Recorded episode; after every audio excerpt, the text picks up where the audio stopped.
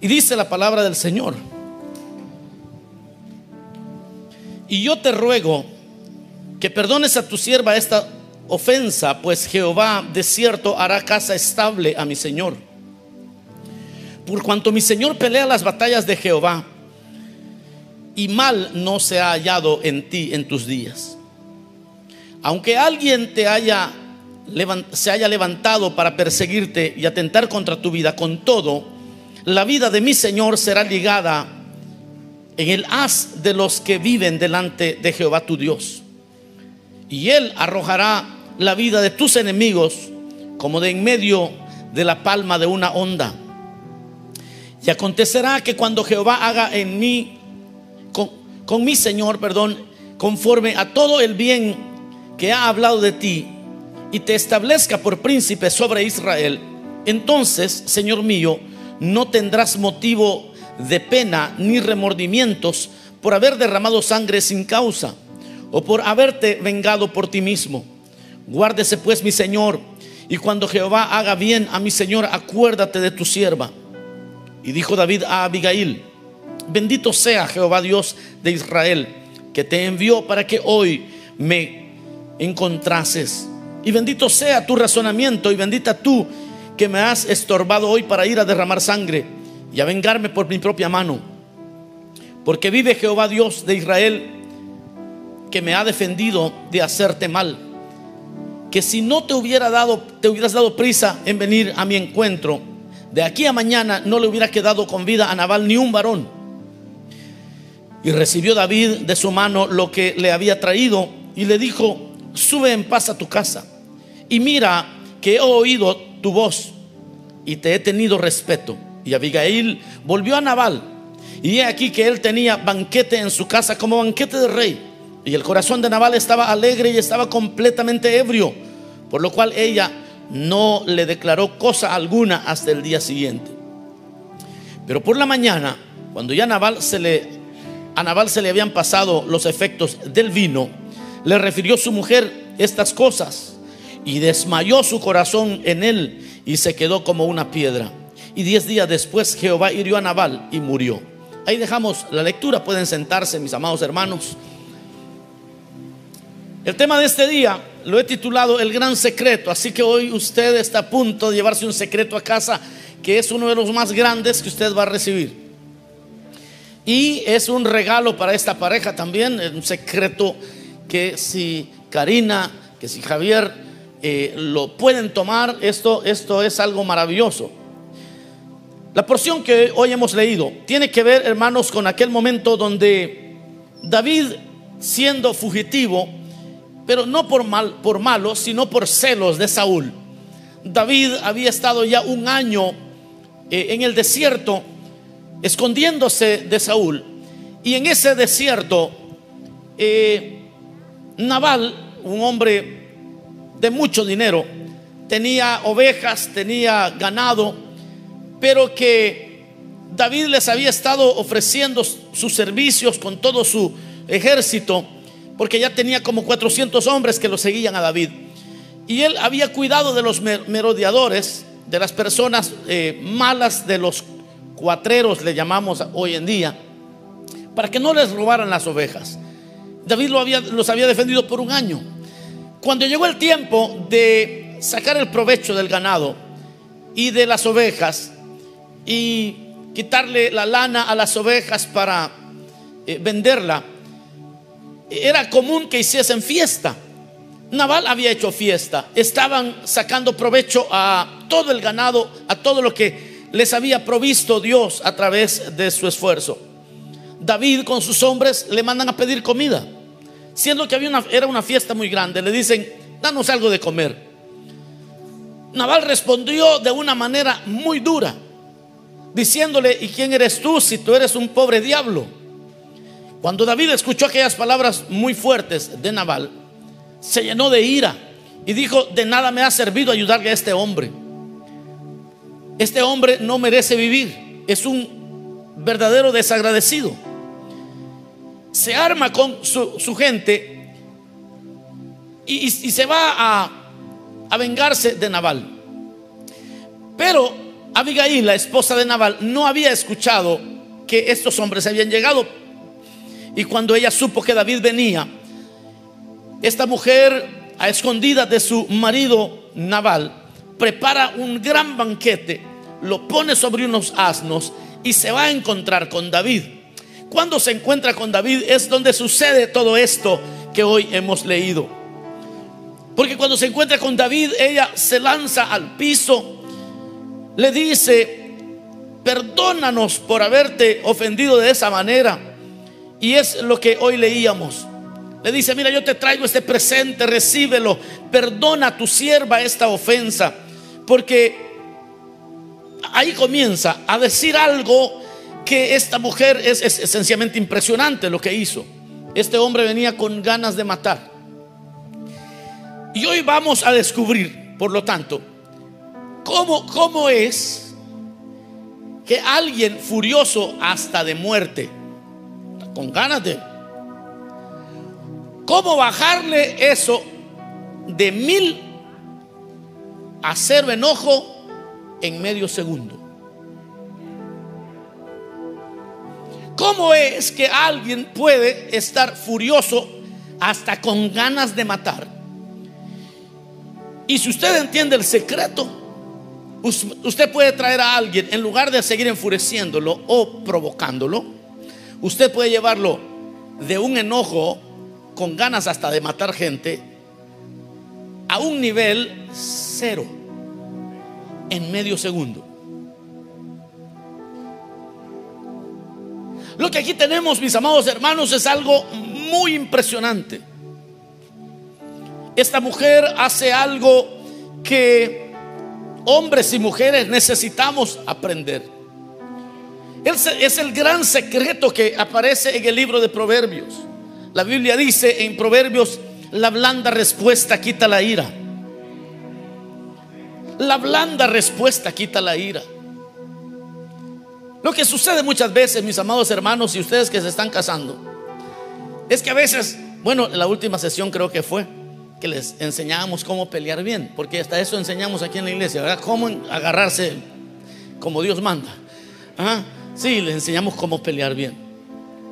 Y entonces le decíamos a mis hermanos y a todos les decimos la misma sesión, es que una de las cosas, que cuando alguien está furioso, está enojado y no reclama, uno no aborda el tema, sino que uno lo que hace es recriminarle también sus errores. Es decir, viene alguien me recrimina algo a mí y en lugar de resolver la recriminación, vengo yo y como, como lo veo enojado, vengo y le recrimino yo también a él.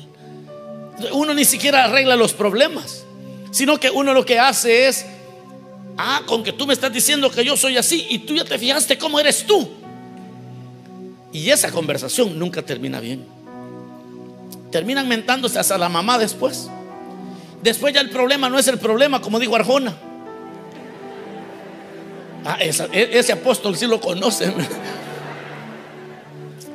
Ya es otra cosa, hermano. Ya no es aquello por lo que empezaron a pelear, sino que ya es por lo que me dijiste. Y por lo que, y, como me lo dijiste, ya el problema queda en segundo plano y en primer plano queda el enojo, la herida eh, y todas las palabras crueles que ya enojados se nos salen a todos. Ah, no van a decir nada. Allí sí no dicen nada. Mm. Ustedes pongan atención. Y eso es, hermano, lo que es muy común. Pero hay un secreto que ahora Abigail nos va a enseñar. Y es que Abigail había descubierto algo que no todas las personas logran descubrir, a menos que Dios comience a obrar en ellos, a menos que vayan a tener la revelación del Señor. Y de una manera magistral, esta mujer le empieza a hablar a David, no de lo que le había hecho Naval, porque lo que le había hecho Naval verdaderamente era execrable. Era algo que no debió haber sido. Pero ella no se enfoca en eso. Empieza a hablarle a, a David en términos del futuro le empieza a mostrar a David lo que sería él en su vida. Escuchen esto, hermanos y hermanas, especialmente los casados.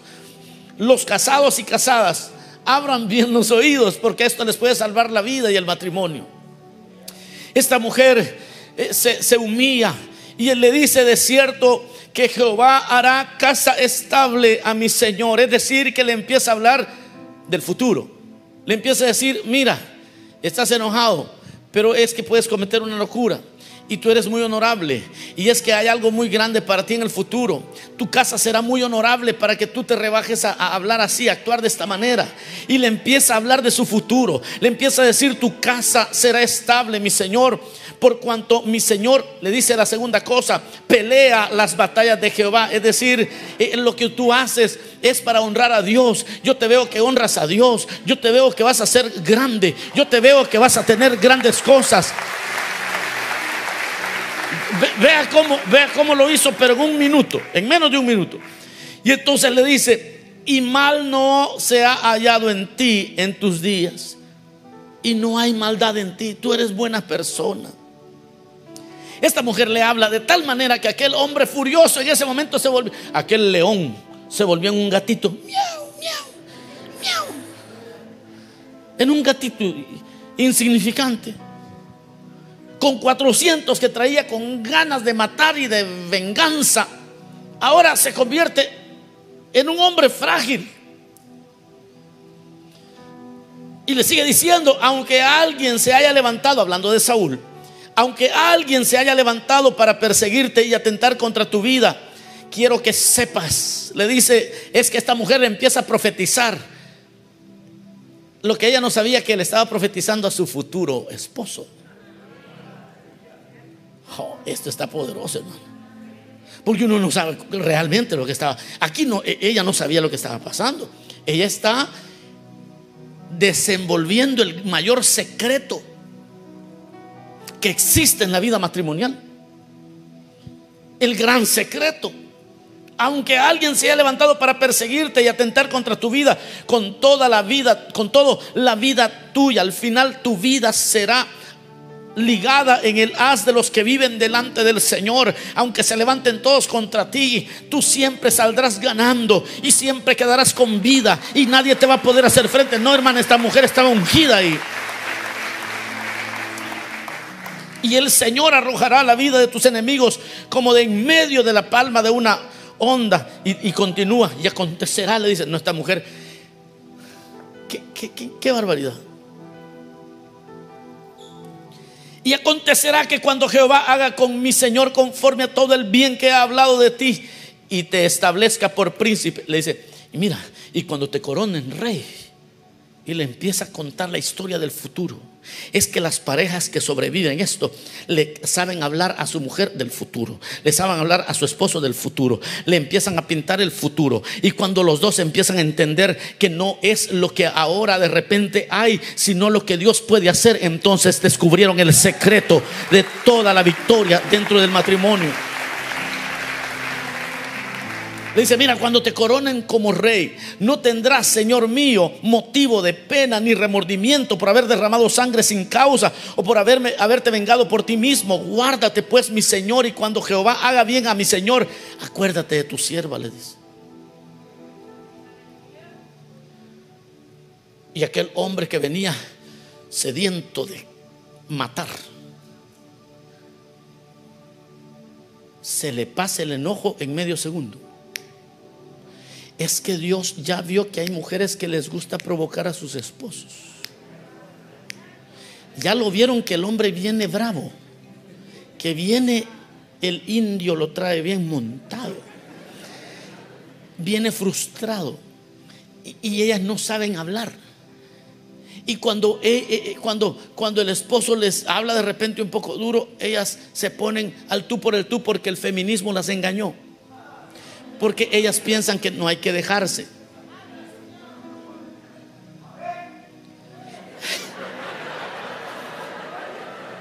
Por ahí está el problema. Ahora sé por qué Dios envió esta palabra. Pero lo mismo sucede con los hombres, así que sí, la Biblia nos manda a los hombres a vivir con nuestras esposas sabiamente, dice. Vivan con ellas sabiamente con las esposas es un arte platicar. Porque como ellas todo lo dicen en clave. Y entonces, no, y todo lo dicen en clave y se enojan porque no las entienden. A la mano. E, e, está cruel este asunto. Es una prueba infranqueable para nosotros los, los hombres, pobres hombres.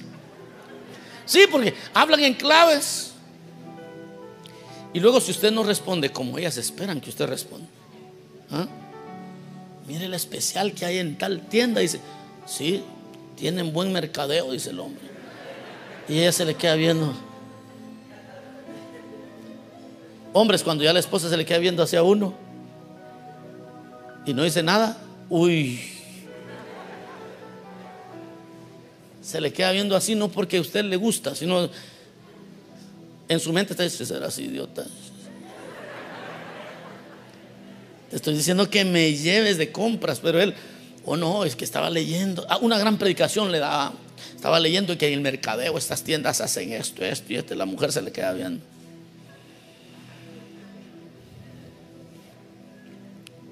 Y no les podemos decir que no hablen en clave porque así hablan. Hace poco hablando con un hermano en una consejería. Le digo, hermano, ¿y usted supo que, qué es lo que su esposa le estaba diciendo cuando ella le dijo esto?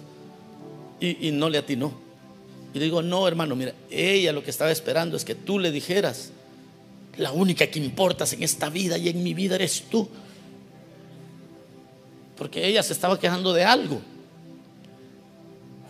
Y ella lo que estaba esperando una respuesta. Yo no sé si vieron muchas telenovelas o no sé qué fue. Pero ella estaba esperando que el esposo la afirmara y él no, no le entendió al tiro. A los hombres también Dios nos manda a vivir con ellas prudentemente. Y con estas palabras del verso número 28, 29 y 30 y 31, en un minuto esta mujer ha controlado una masacre, ha cambiado una masacre de sangre inocente, porque los hombres que, estaban con Naval, ¿qué culpa tenían de la necedad de Naval? No tenían culpa. Pero esta mujer sabia descubrió ese gran secreto y David inmediatamente le dice, eh, realmente mujer, le empieza a alabar Bendito sea Jehová Dios de Israel que te envió para que hoy me encontrases. Y bendito sea tu razonamiento y bendita tú. Le dice, eres solo a María le han dicho tantas veces bendita, hermano. Y a esta otra. Vea cuántas veces le dice. Desde el verso 30, 32. Bendito sea Jehová Dios de Israel. Y bendito tu razonamiento. Y bendita tú que me has estorbado de derramar sangre y de vengarme por mi propia mano. Luego él reconoce que es Dios quien le envió, que Dios lo ha librado. Y dice la Biblia que Abigail volvió a Naval, lo encontró borracho. Y esta mujer, la pregunta que yo me hacía es, ¿cómo pudo vivir una mujer con un hombre tan bruto por tanto tiempo? Claro, esta mujer sí había descubierto el secreto. Porque la excusa de muchas mujeres es, pastores, que usted no conoce a ese hombre.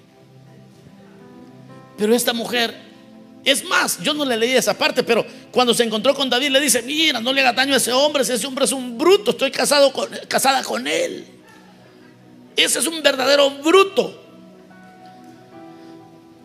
Casi que le decía así, con él me he entrenado para saber hablar así a los brutos. Y tú vienes con cara de bruto, pero tú no eres bruto. Tú eres rey. Tú eres el ungido de Dios y estás actuando como bruto. Pero yo sé hablar con los brutos. El problema es cuando la mujer no sabe hablar con los brutos y cuando el hombre no sabe hablar con las hermanas.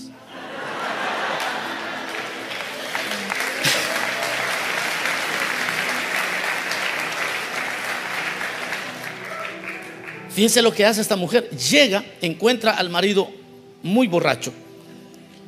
Y ella prudentemente, porque e-, ella venía con una victoria grande, le había salvado la vida. Ella podía llegar a reclamarle, entrar impetuosamente donde él estaba y decirle, mira, animal, rata de los patas, mira lo que has hecho. Y, y quizás lo hubiera agarrado en un mal momento. Pero aún en esa, en esa crisis, esa mujer llega, ve al hombre borracho y todavía espera que le pase la borrachera. Y hasta que le ha pasado la borrachera, entonces le dice, mira, te venían a matar ayer. Y yo hice esto y esto y esto. Y aquel hombre solo, yo no sé cómo le contaron, pero al punto que quedó con una parálisis. Y diez días después Dios lo hirió y murió. Cuando murió, usted conoce la historia, le llegó la noticia a David y David dijo, me quiero casar con Abigail. Porque esa clase de mujer que ya conoce este secreto, esa mujer vale más que las piedras preciosas. Uno de los retos más grandes que se enfrentan en el matrimonio son las falsas expectativas. Hoy voy a empezar a predicar. Write that down. Escríbalo. Esos son los retos más grandes. Que todos venimos con falsas expectativas. Idealizamos tanto a nuestro cónyuge que nos estamos saboteando nuestra propia felicidad. Y estamos pensando que él es así o que ella es de esta manera. Y luego, después de unos años, uno se va a dar cuenta que sencillamente es una persona tan humana como uno mismo.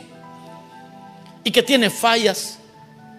Y que no siempre las cosas salen bien. Pero uno se ha idealizado tanto que uno mismo se ha hecho trampa. Pero yo les quiero decir algo, si usted quiere aprender este secreto, tiene necesariamente que ver cómo es que Dios nos ama a nosotros.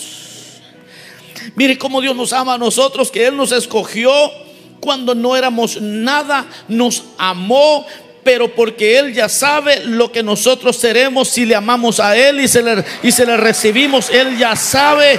Y entonces dice, no importa, yo lo voy a amar no por lo que es, sino por lo que será.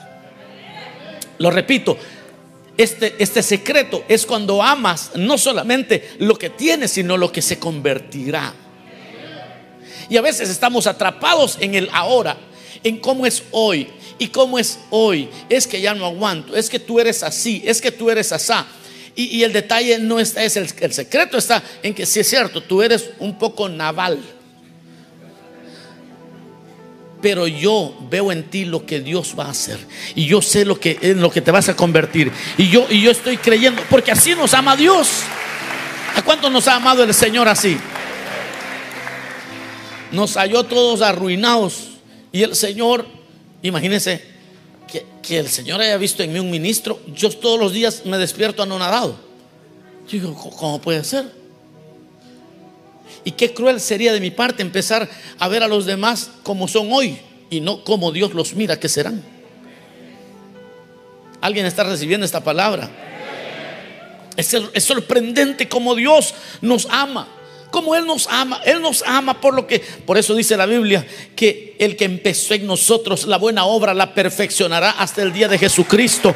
Seremos perfectos como Él es perfecto. ¿Sabe algo? A todos nos gustan los productos terminados. A todos nos gustan los productos terminados. No nos gustan las cosas a media, nos gustan los productos terminados. Por eso el profesional se abre paso en la vida con lo que él es. Es decir, tiene una hoja de vida que lo describe como una pieza terminada. Tengo experiencia en esto, y en esto, y en esto, y en esto. Esa es mi experiencia. Entonces la empresa le apuesta a aquel que ya está más formadito, hecho, completo. Entonces viene la empresa, lo contrata. La empresa lo que, lo que contrata o, lo contrata a, la persona, a la mujer o al hombre, ya por su formación terminada. Y el empleado cobra de acuerdo a lo que él ofrece.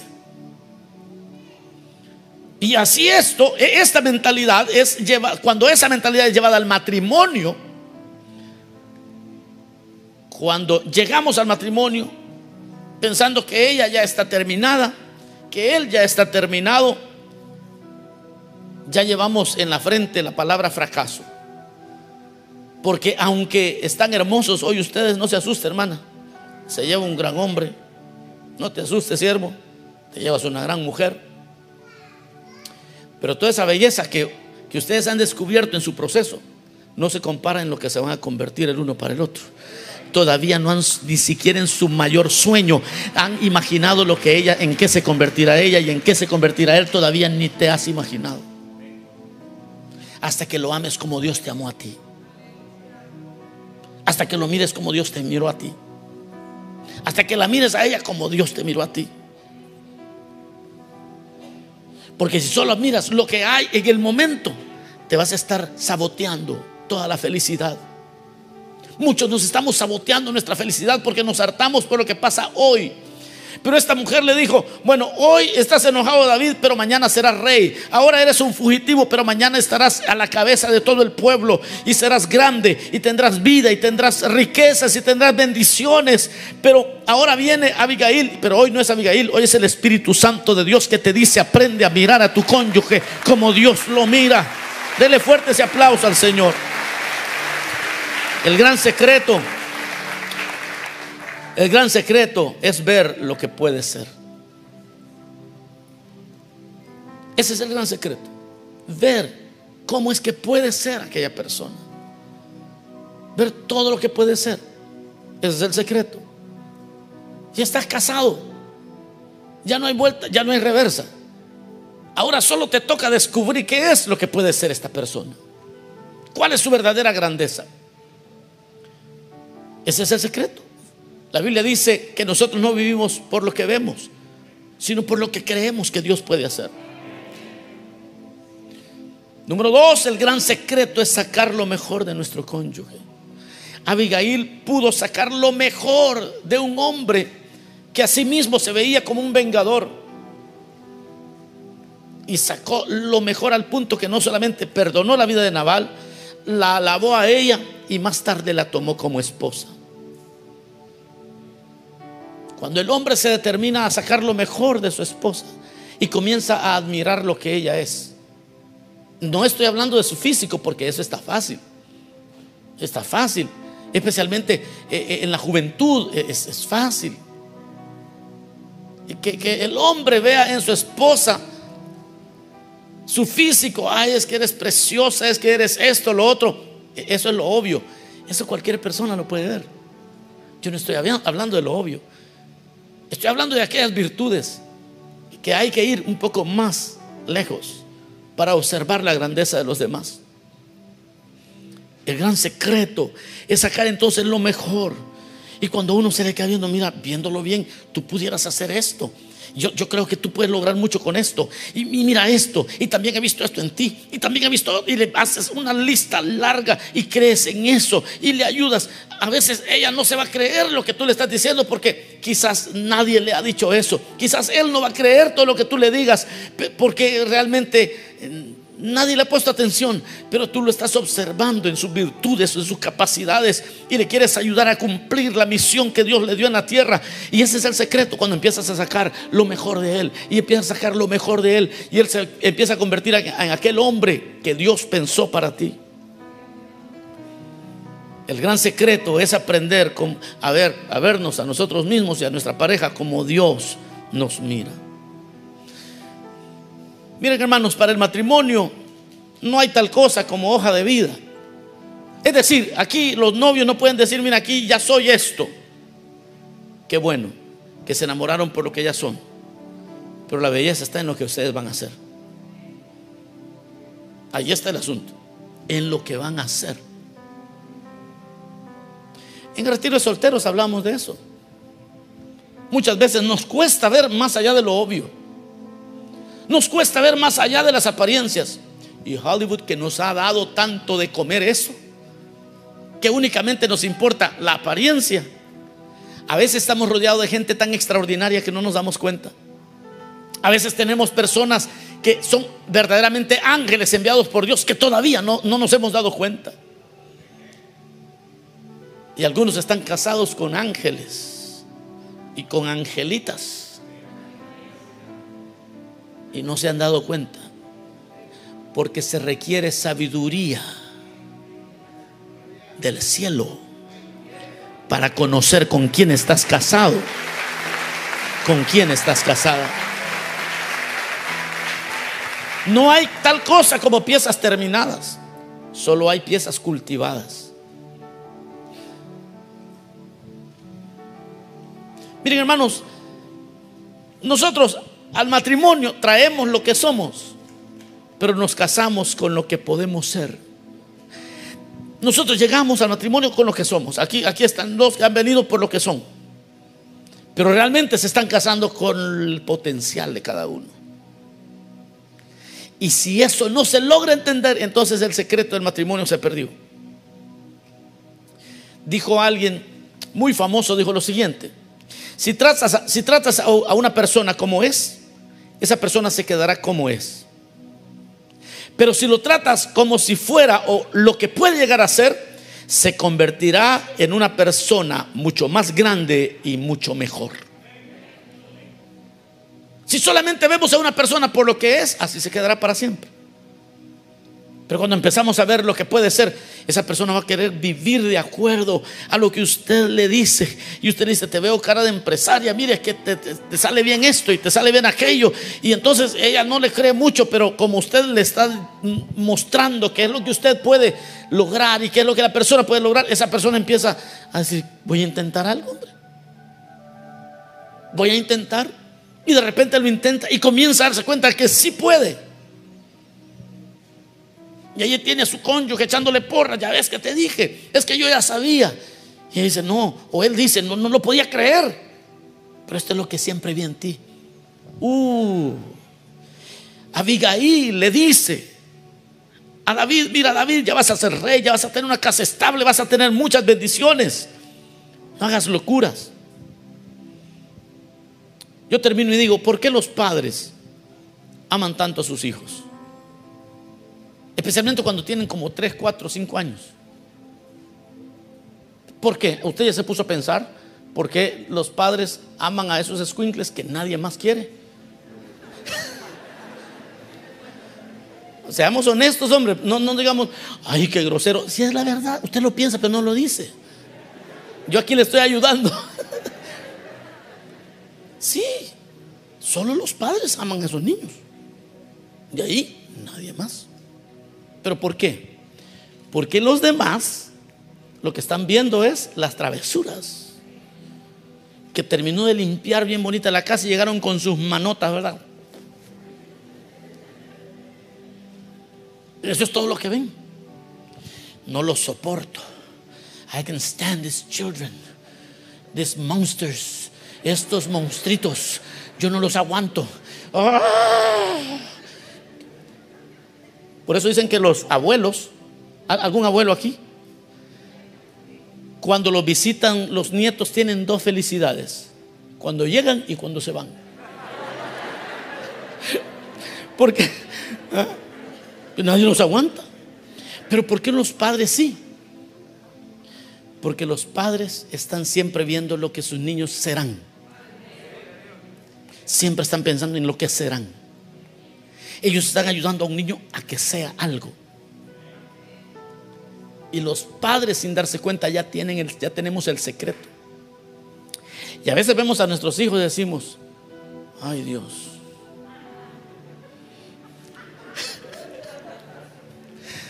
Hoy no vinieron honestos ustedes. Todo padre algún día se ha puesto así a ver a sus hijos como dudando, ¿será que este va?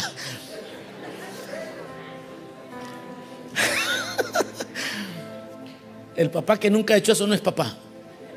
La mamá que nunca ha hecho eso es hipócrita, no sabe. Pero todos nos hemos quedado alguna vez así como quien dice, habrá futuro. ¿Y sabe por qué? Porque a veces ni los padres logramos entender cómo Dios nos mira. Y hay padres que te dijeron, nunca serás nada nunca vas a lograr nada. Y hay muchos que fueron heridos con esas palabras, porque nunca descubrieron el secreto, que Dios nos mira de una manera extraordinaria. Así que si has dejado, mire, si has dejado de ver a tu pareja lo, extraordinaria que es ella o que es él, si no has dejado de ver, entonces ya andas bailando con el fracaso. Esposos, oigan, si ya dejaron de ver lo extraordinario que puede ser su pareja, ustedes andan bailando con el fracaso ya. Y ya no están bailando de lejos, ya andan bailando pegados. Si usted ya dejó de ver, si ya no está sacando lo mejor de su cónyuge, ustedes ya están viviendo en el infierno y todavía no han llegado. Y, es porque dejaron de ver a su cónyuge y sacando lo mejor de él o de ella. Pero mucho más importante, si no te has dado cuenta cómo Dios te mira, hoy puedes conocer al Señor. Él es el único que te mira como de verdad, verdaderamente serás. Él es el único que no le impresiona ni le desanima tu, tu pasado, tus errores. Él es el único que es capaz de venir hasta lo más bajo y tomar a alguien y decir, pero yo sé lo que te voy a, voy a ya, ya vi en ti lo que yo quiero ver y yo sé lo que vas a hacer y un día vas a estar glorificada. Y un día vas a estar glorificado. Y un día serás semejante a Jesucristo. Y un día serás semejante al Hijo de Dios. Si no te has dado cuenta cómo Dios te mira, hoy puedes conocer al Señor. Y si se te había olvidado, hoy puedes regresar y decir, Señor, yo quiero ese secreto que Abigail tenía. Yo quiero aprender a hablar palabras de vida. Yo quiero empezar a ver en las personas lo que tú miras, especialmente a mi cónyuge. Porque de otra manera me puedo decepcionar. Pero hoy el secreto es descubrir lo que será. Aunque ahorita usted lo vea sin esperanza quizás. Porque a veces uno pierde la esperanza. Pero uno puede decir, Señor, ¿cómo es que te fijaste en mí? Y entonces Él te va a mostrar este secreto. Y hoy el Señor va a sanar muchos corazones aquí también. Que los hirieron y se han quedado estancados con el que, con aquellas palabras que les dijeron, nunca vas a hacer nada. Pero el Señor te tomó y te ha sentado en lugares celestiales, dice la Biblia. Vamos a cerrar nuestros ojos un momento. Dígale, Señor, gracias por tu palabra. Gracias Señor porque hoy nos, nos hablas. Nos hablas cosas que ahí están en la Biblia. Tú le dijiste a Pedro, yo te voy a hacer pescador de hombres. Yo lo que veo en ti es un apóstol. Yo lo que veo en ti no es un simple pescador. Veo un apóstol, escritor predicador, un evangelista. Lo que yo veo en ti es lo que Dios puede hacer contigo. Ese es el secreto. Yo quiero invitar rápidamente, así como estamos con los ojos cerrados.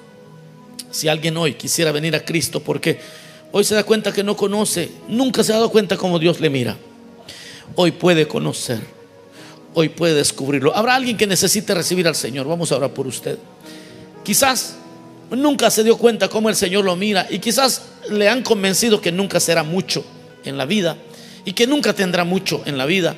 Pero hoy el Señor te dice, yo sí creo en lo que puedo hacer contigo. Y quizás hay parejas aquí que han dejado de mirarse lo que pudieran ser. Han dejado de ver lo mejor, lo extraordinaria que es su cónyuge. Quizás ya no están sacando lo mejor de su cónyuge.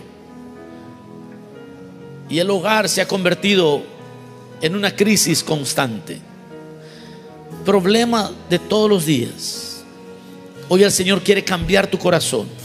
Hoy el Señor quiere sanar tus heridas. Habrá alguien que necesita recibir a Cristo o reconciliarse con el Señor. Vamos a orar por usted.